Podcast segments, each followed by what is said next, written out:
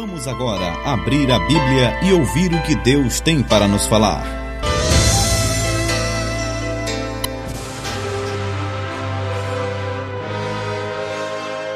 Ora, a fé é a certeza de coisas que se esperam, a convicção de fatos que se não veem, pois pela fé os antigos obtiveram bom testemunho. Pela fé entendemos que foi o universo formado pela palavra de Deus, de maneira que o visível veio a existir das coisas que não aparecem. Hebreus 11, versos 1 ao 3. Momento da palavra. A Bíblia. A Bíblia no rádio.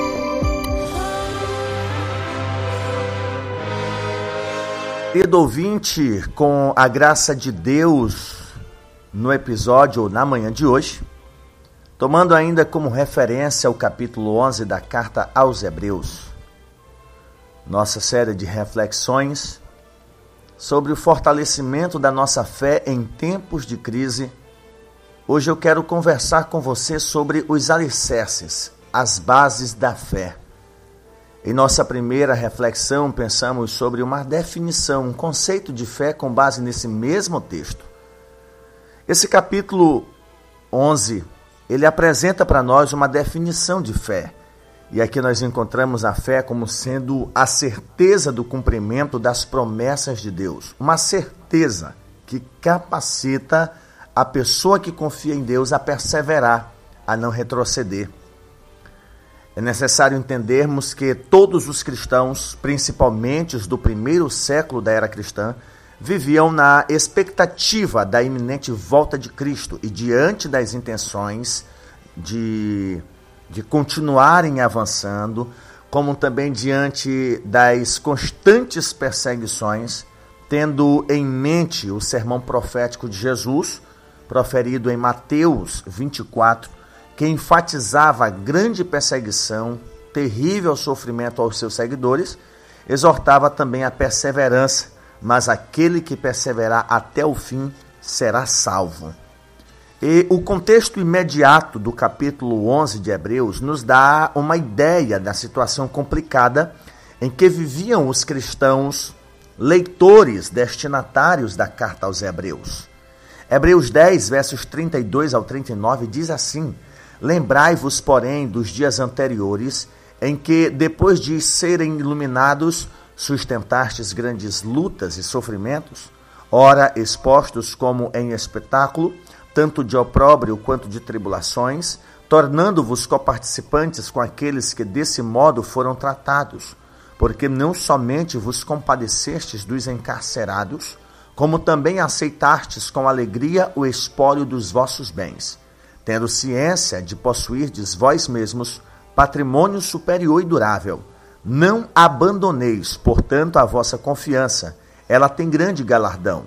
Com efeito, tendes necessidade de perseverança, para que, havendo feito a vontade de Deus, alcanceis a promessa, porque ainda dentro de um pouco tempo aquele que veio virá e não vai tardar. Todavia, o meu justo viverá pela fé e se retroceder, nele não se compraz a minha alma. Porém, nós, que somos, não somos dos que retrocedem para a perdição, somos, porém, da fé para a conservação da alma. E com base nesse contexto, nós aprendemos algumas lições sobre os fundamentos da fé em tempos de crise. O primeiro desses fundamentos, a primeira base da fé, é a confiança. A fé envolve confiança. As perseguições sobre essas pessoas eram terríveis. A tentação para abandonar a jornada cristã era contínua. São em circunstâncias assim que a fé é testada. Como escreveu C.S. Lewis, só um risco real testa a qualidade de uma fé. Não compensava voltar atrás parar, desistir, retroceder. Eles já tinham avançado bastante, perdido bens, já tinham perdido familiares. Não compensava para aqueles cristãos abandonar a fé por causa do desânimo, por causa de questões físicas, por causa de percas. Daí a exortação de Hebreus 10, versículo 35: Não abandoneis, portanto, a vossa confiança. Diante das grandes adversidades, essas pessoas elas poderiam ser tentadas a pensarem se de fato valeria a pena sofrerem por algo que apenas criam, mas não viam. Eles criam em Jesus, mas ainda não o tinham visto. Porém, se retrocedessem, a fé não era genuína, pois, conforme o primeiro versículo do capítulo 1, a fé é a certeza de coisas que se esperam, a convicção de fatos que não se veem. Ter fé é isso, é confiar em Deus, confiar no que Deus prometeu. Os antigos creram na promessa de uma terra de descanso, uma terra fértil para poderem viver com seus descendentes. Jesus deixou muitas promessas, dentre elas a de um lugar eterno, a de um lugar seguro no céu para habitarmos com Ele, e também a sua companhia até que isso se torne realidade. Não somente um lugar, ele prometeu, além do lugar e da sua companhia, ele nos deu exemplo de luta, de conquista, de perseverança. João 16, versículo 36 está escrito: tenho-vos dito isto, para que em mim tenhais paz. No mundo tereis aflições, mas tende bom ânimo. Eu venci o mundo. Você precisa pensar. Se temos fé, nós confiamos em Deus. Se confiamos nele, nós vamos perseverar. Se por alguma razão você tem desistido da caminhada, se por alguma razão você tem se desviado dos caminhos santos do Senhor, eu lamento dizer que você não confiou em Deus o suficiente. Se pelas adversidades da vida, as intempéries da vida, você abandonou o caminho, a tua confiança em Deus não era suficiente. Agora você que aos trancos e barrancos, que apesar das dores, das lutas, das adversidades, apesar de tudo isso, você está firme no Senhor, embora sendo tentado vez ou outra, mas ainda nos caminhos do Senhor, é porque você confia nele. Você confia ao ponto de suportar as dores, as aflições, as perseguições da vida, e para você é válida a palavra do autor da carta aos Hebreus. Vocês têm necessidade de perseverança para que, havendo feito a vontade de Deus, possam alcançar a promessa. Não retrocedam. Nós não somos dos que retrocedem para a perdição da alma, mas dos que avançam, dos que perseveram. Uma das bases da fé é confiança. Não existe fé sem confiança em Deus. Fé não é somente acreditar que Deus existe, mas acreditar ao ponto de entregar inteiramente a sua vida a Ele e confiá-la a Deus, entregá-la, vivê-la para a glória de Deus. Não existe fé verdadeira sem confiança.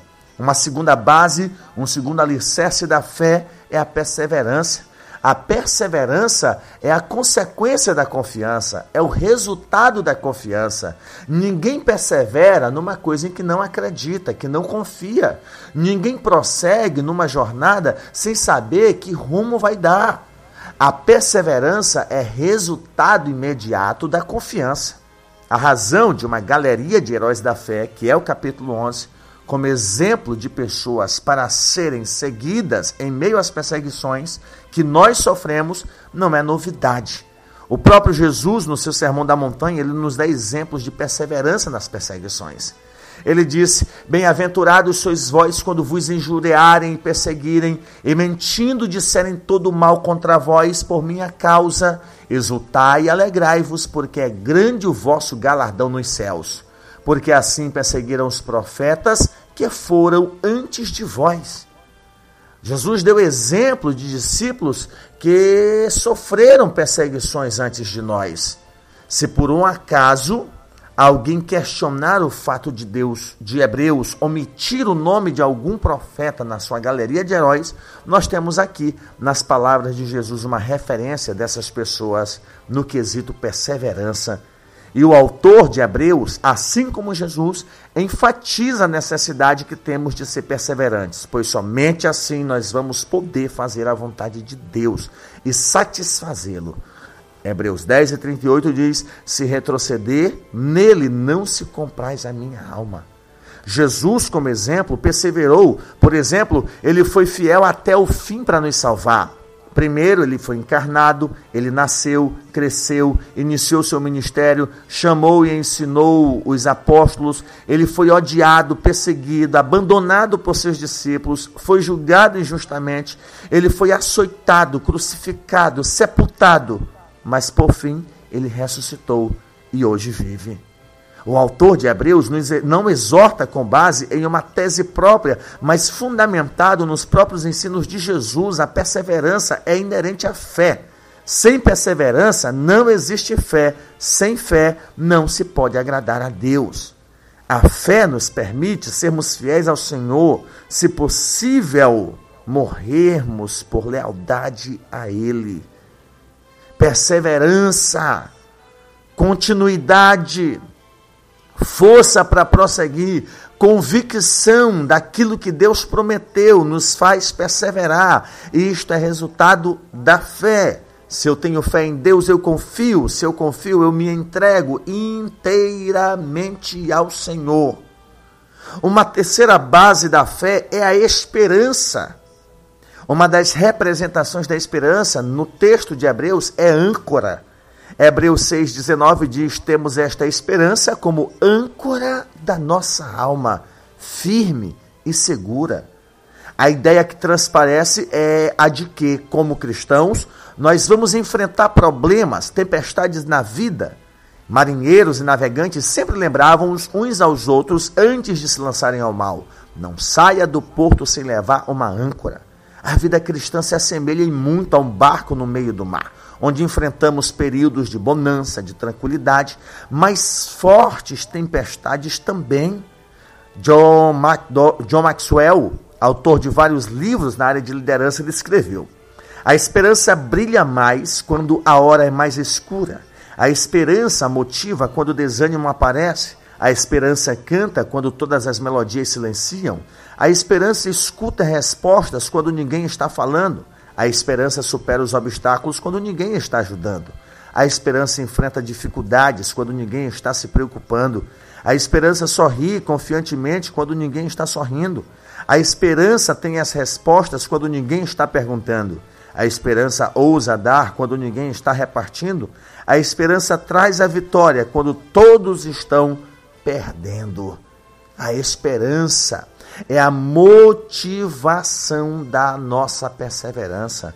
Perceba, se nós confiamos, consequentemente nós perseveramos. E se nós perseveramos, é porque nós temos a confiança de que aquilo que Jesus prometeu é verdadeiro, é esperança para nós. E é essa esperança que nos move, que nos impulsiona a avançarmos e não nos deixa retroceder.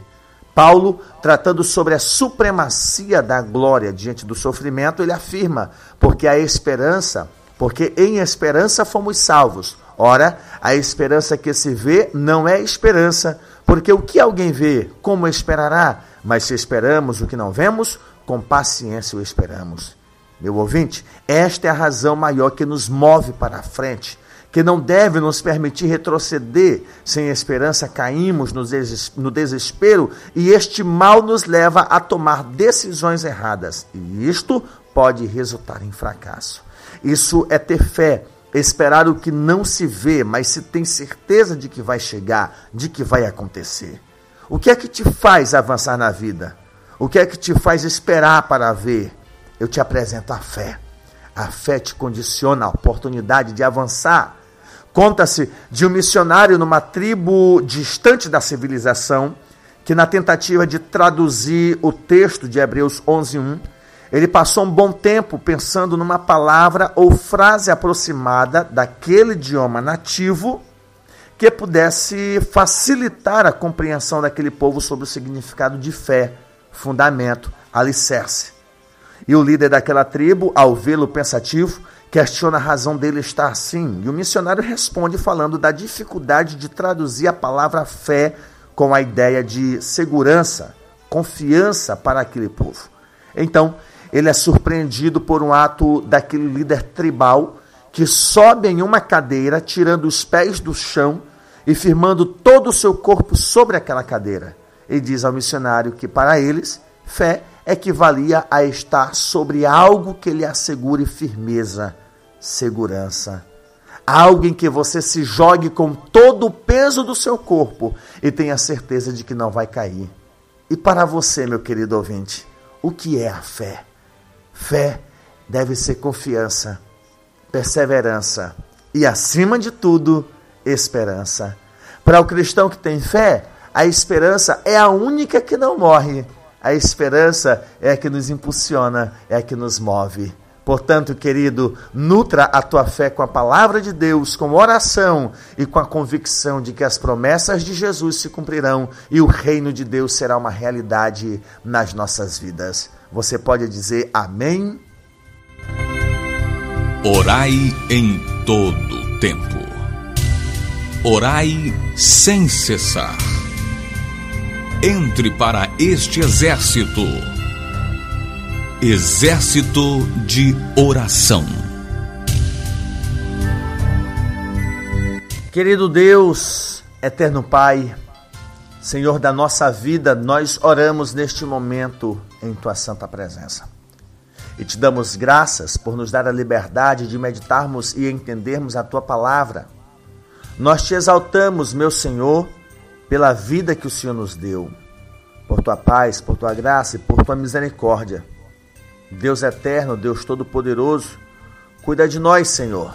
Ajuda-nos, fortalece a nossa fé em todo o tempo, em cada momento. Pela fé, cura os enfermos, cura os doentes, traz a tua paz sobre a vida deles, traz a alegria da tua salvação, perdoa pecados, abraça esta pessoa que se arrepende e volta aos teus pés a trilhar nos teus santos caminhos. Cuida das nossas vidas, no nome bendito de Jesus. Amém.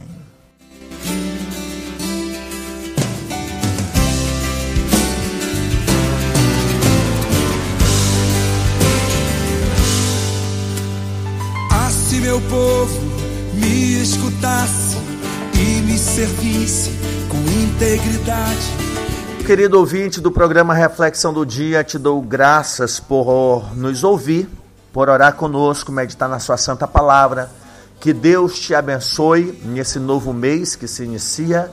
Voltamos na quinta-feira, mas amanhã o programa continua com outros colegas. Ore por nós, estamos orando por você. Um abraço do teu amigo pastor Jarber Souza. Que a graça do Senhor Jesus, o amor de Deus, o nosso Pai, a comunhão e a consolação do Espírito Santo repouse sobre a tua vida, hoje e sempre. Amém eu honrar e bem dizer ao meu Senhor, obedecer, eu comerei o melhor desta terra. A palavra de Deus é fiel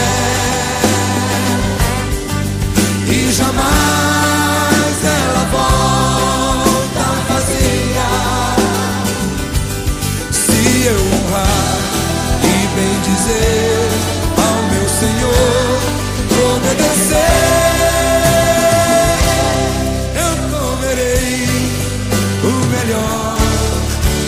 terra.